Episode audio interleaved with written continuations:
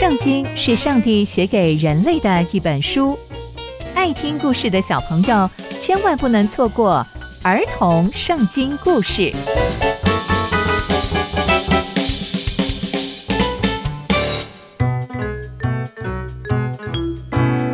各位亲爱的大朋友、小朋友们，大家好，我是佩珊姐姐。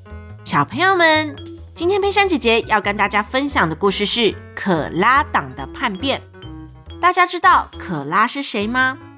可拉是利未的后裔，在以色列人中，他们呐是负责管理会幕的。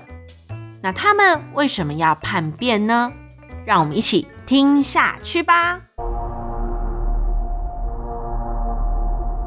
有一天，可拉带着以色列人中两百五十个有名望、有权力的人，一起来到摩西和亚伦的面前，说。哎，你们太过分了吧！全部的会众，每个人都是圣洁的，上帝也与我们每一个人同在啊！你们为什么抬高自己，好像高我们一阶呢？摩西听到这些话，就俯伏在地，对可拉还有一起来的两百五十人说：“到了早上，耶和华一定会清楚地让我们知道。”我们谁是属上帝的？你们明天早上全部都拿着香炉，让上帝亲自来分别我们。但立位的子孙啊，你们真的是太过分了！上帝让你们有特别的职分，让你们可以在上帝的会幕中侍奉他，这已经是天大的恩典了。你们今天这样的作为，其实是在攻击上帝。对上帝的不信任。接着，摩西就派人去找以利押的儿子大贪和亚比兰，他们两个也是和可拉同党的。他们就说：“明天早上我们可不去啊！你和亚伦把我们从牛奶与蜜之地带出来，现在又要让我们死在旷野，这是小事情吗？”还是你们要当王管我们吗？你们根本没有带我们到牛奶与蜜之地，也没有给我们田地耶，连一块葡萄园当成我们的产业都没有。你现在还要我们过去，是不是想要伤害我们，想要挖我们的眼睛啊？我们才不去呢！摩西听到这些话之后，就好生气，好生气。并对上帝说：“主啊，求你不要接受他们的供物。我从来没有拿过他们任何一匹驴，也没有害过任何人。”接着，摩西就跟可拉说：“明天，你和你同伙的所有人，还有亚伦，都要站在耶和华的面前，拿着香炉，让上帝亲自来分别我们。到了隔天，他们全部都站在会幕门口。”并且每个人都拿着香炉，点着了火，加上香。接着，可拉就召集全部的人要攻击摩西和亚伦。这时，上帝的荣光就充满在整个会幕。耶和华就跟摩西还有亚伦说：“你们离开这些人，我要把他们都灭除了。”摩西和亚伦就马上俯伏在地。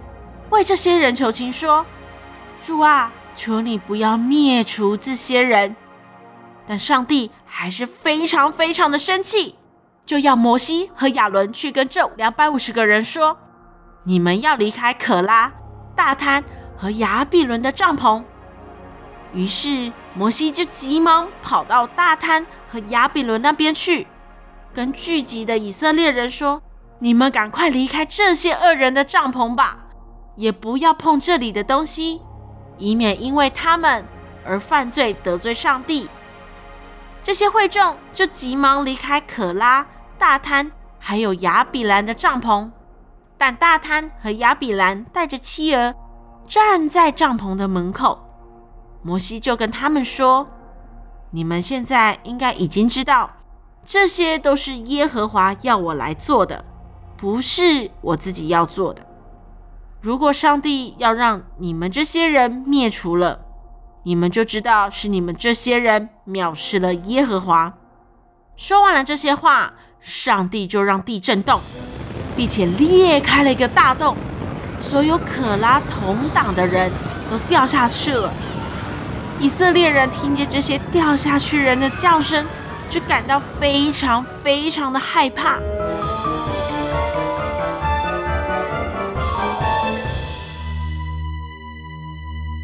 第二天，以色列全会众还是非常的害怕，但他们就向摩西和亚伦发怨言说：“你们杀了上帝的百姓。”会众就转向要攻击摩西和亚伦，结果就在这个时候，上帝的荣光又再次显现了。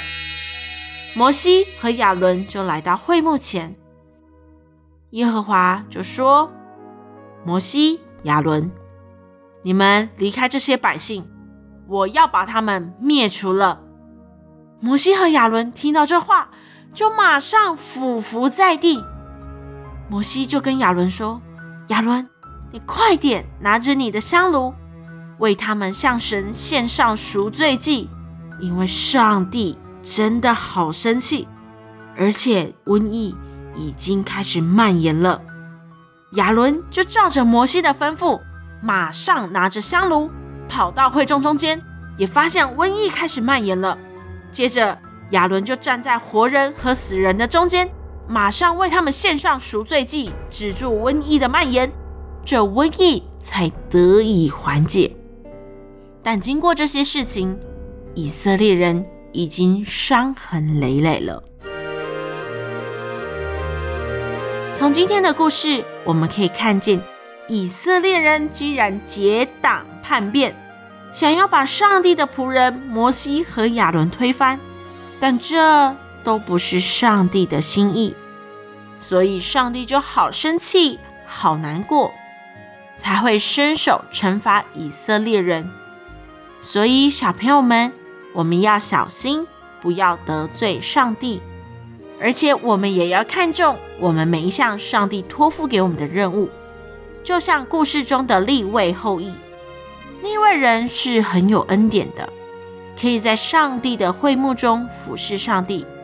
照道理来说，他们近距离服侍上帝，他们应该可以非常体贴上帝的心意。但在今天的故事当中，我们可以看见，他们竟然背叛了上帝的仆人，这表示出他们不懂得知足，不懂得珍惜上帝给他们特别的恩典。所以，小朋友们，我们一定要特别的小心，特别的留意。也要珍惜上帝给我们的每一次恩典哦。安康佩珊姐姐分享的故事都在圣经里面哦，期待我们继续聆听上帝的故事。我们下次见喽，拜拜。